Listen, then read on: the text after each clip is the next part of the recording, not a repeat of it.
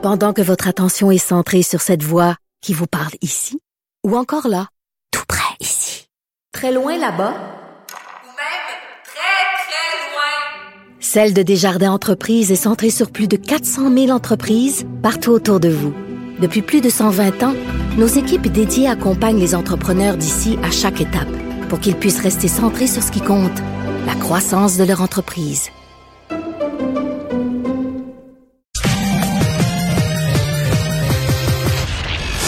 Combiner crédibilité et curiosité. Mario Dumont. Cube Radio.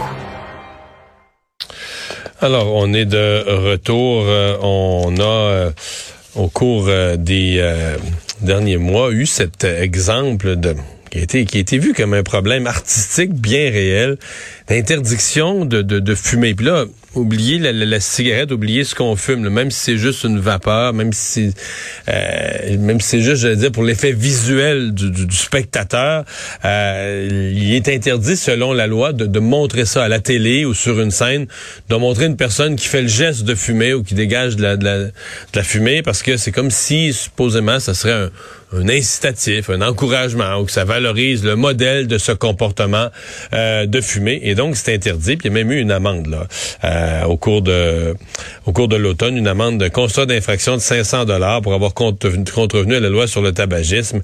Euh, ça s'est passé en, novembre dernier. Donc, il y a trois théâtres euh, qui euh, s'en vont, bon, vont en appel, vont devant les tribunaux, veulent peut-être vont se rendre à la Cour suprême pour avoir une décision là-dessus. Est-ce que les gouvernements exagèrent interdire l'acte de fumer sur scène dans un cadre artistique? Euh, Louis-Philippe Lampron, professeur à la faculté de droit de l'Université euh, Laval, euh, spécialisé en droit constitutionnel, est avec nous. Bonjour. Bonjour, Monsieur Dumont. Euh, et, et, vous supportez leur, euh, leur démarche? Oui, ben c'est mon chapeau d'avocat en fait, c'est-à-dire que je représente les trois théâtres en collaboration avec une firme de Québec, Tremblay-Bois Mignot, mais absolument.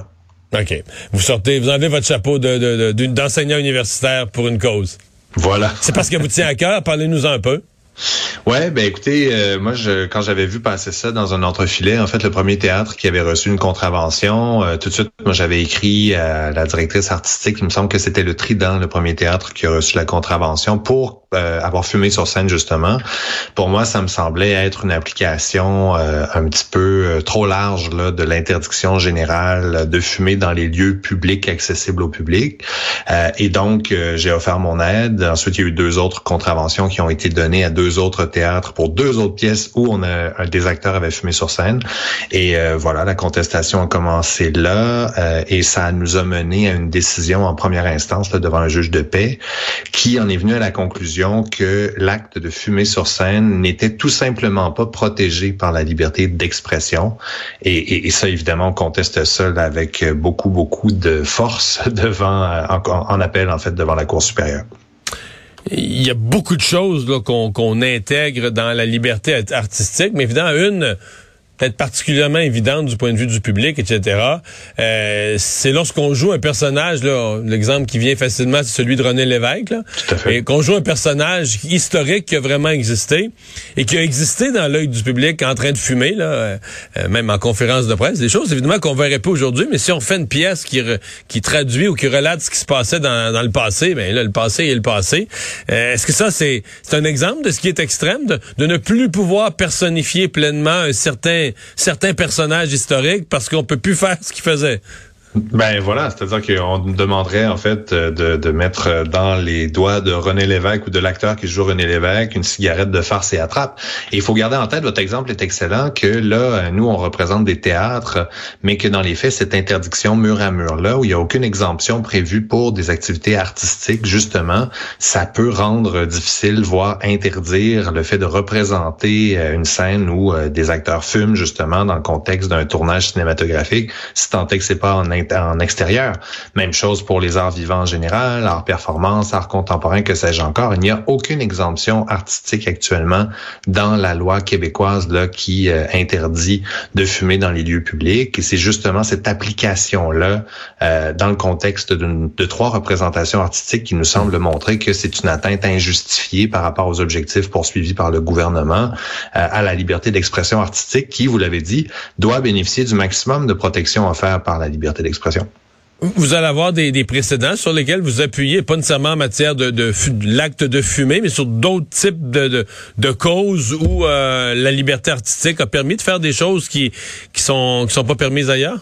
Oui, bien sûr, mais il y a, y a d'autres, euh, quand on regarde l'entièreté de la législation, notamment provinciale, qui s'applique et qui interdit de fumer dans les lieux publics, on retrouve des exemptions pour certaines activités, notamment pour des cérémonies culturelles ou euh, religieuses autochtones, où là, euh, on va avoir une exemption. on, peut fumer le calumet de paix, sans mauvaise blague. Ben, non, mais voilà, exactement. Donc, fumer du tabac, en autant que ce soit lié à une cérémonie culturelle ou religieuse autochtone, ben ça fait en sorte qu'il y a personne qui va pouvoir donner une contravention. Alors, ça, c'est le type d'exemption qu'on euh, s'attendrait à être capable d'obtenir devant les tribunaux. Mais évidemment, la, la voie judiciaire, faut garder en tête qu'elle va devenir inutile si euh, le gouvernement euh, décidait de modifier la loi de telle manière qu'on aurait une exemption qui ferait en sorte que là, les inspecteurs n'avaient pas d'autre choix que, en tout cas selon eux, là, que d'imposer la contravention à partir du moment où des produits, c'était les cigarettes aux herbes là, qui étaient fumées sur scène, étaient fumées dans le lieu public mais une exemption serait de nature à, régler la situation sans qu'on ait à aller plus avant dans la contestation judiciaire. Mais concrètement, il y a des inspecteurs qui se sont pas. D'abord, il y a eu plainte. Là, je pense de mon souvenir, c'est que dans un des cas, il y a carrément il y a une personne qui est allée au théâtre puis est sortie de là, pour porter plainte sur la pièce à cause de ça. Dans les faits, je pense que c'est le c'est ce qui s'est passé dans les trois cas. Ça a été euh, trois plaintes en fait qui ont été euh, formulées. Dans les trois cas, ça s'est passé à l'intérieur de deux ans, je pense là, les contraventions. Il y a des inspecteurs qui se sont présentés à la représentation subséquente et ensuite sont arrivés en coulisses, se sont demandés de voir les cigarettes et quand ils ont vu que ça contrevenait à la définition très large du tabac, hein, ça n'a pas besoin d'être du vrai tabac dans les cigarettes. Dès que c'est fumé, ça doit être de la sauge, euh, je sais pas moi, du basilic, ça changera rien. En fait, c'est interdit vous pouvez recevoir une contravention. Et là, soyons clairs, ce qui est réclamé, c'est pas du tout, euh, et, là je fais référence au rappel qui a été fait par euh, la Cour suprême du Canada dans Ward contre Gabriel, c'est pas une immunité qui serait donnée aux artistes, là, c'est pas les metteurs en scène qui veulent avoir le droit de fumer en coulisses parce qu'ils sont stressés, c'est vraiment là dans le contexte de la représentation artistique, il nous semble absolument raisonnable euh, que de permettre que pour représenter un René Lévesque ou un Serge Gainsbourg par exemple, ben on permette aux acteurs dans le contexte où on va avertir à l'avance les spectateurs qu'il va y avoir des produits, euh, du tabac ou encore une fausse cigarette qui va être fumée sur scène avant qu'ils entrent euh, dans la salle. Et donc ça, ça protégerait notamment celles et ceux qui ont des allergies importantes ou euh, qui veulent absolument pas subir les effets quand même assez minimes ici dans une grande, grande salle comme un théâtre quand on parle de deux cigarettes sur scène, mais quand même, en sachant à l'avance, ça fait en sorte que ça protège à la fois le droit du public à se trouver dans un lieu fermé, exempt de fumée secondaire bien sûr, mais de l'autre côté, euh, ça, protège quand même la liberté créatrice des metteurs en scène, des acteurs et des scénographes là, dans des contextes où l'expérience qui veut être offerte quand on représente René Lévesque sur scène, ce serait un petit peu ridicule que de, je sais pas moi, de, de, forcer à ce que sa cigarette, ça soit un bâton de carotte avec un beau rouge. Hmm. Ça risque de se rendre à la Cour suprême? Écoutez, euh, je, moi, je suis disponible. ça va. Faut l'aide. Ouais, c'est ça. Ça va dépendre évidemment des, des, clients, mais euh, il, est clair que c'est une question de principe là, très très importante. Il y a un risque de, de pente glissante là, et euh, les trois théâtres jouissent d'un appui assez unanime là, dans le milieu théâtral, surtout depuis la décision de première instance là, où le juge est allé plus loin que ce à quoi on s'attendait, en laissant entendre que le choix de, de, de, des auteurs, des scénographes, des metteurs en scène, de dire ok René Lévesque, on veut qu'il fume une vraie cigarette sur scène, ça, ce serait quelque chose qui serait même pas protégé par la liberté euh, d'expression. Euh, ça, ça me semble aller à l'encontre d'une jurisprudence très, très bien établie euh, depuis au moins les 30 dernières années au Canada. Ça, on en prend, merci. Merci à vous. Au revoir. Une cause à suivre.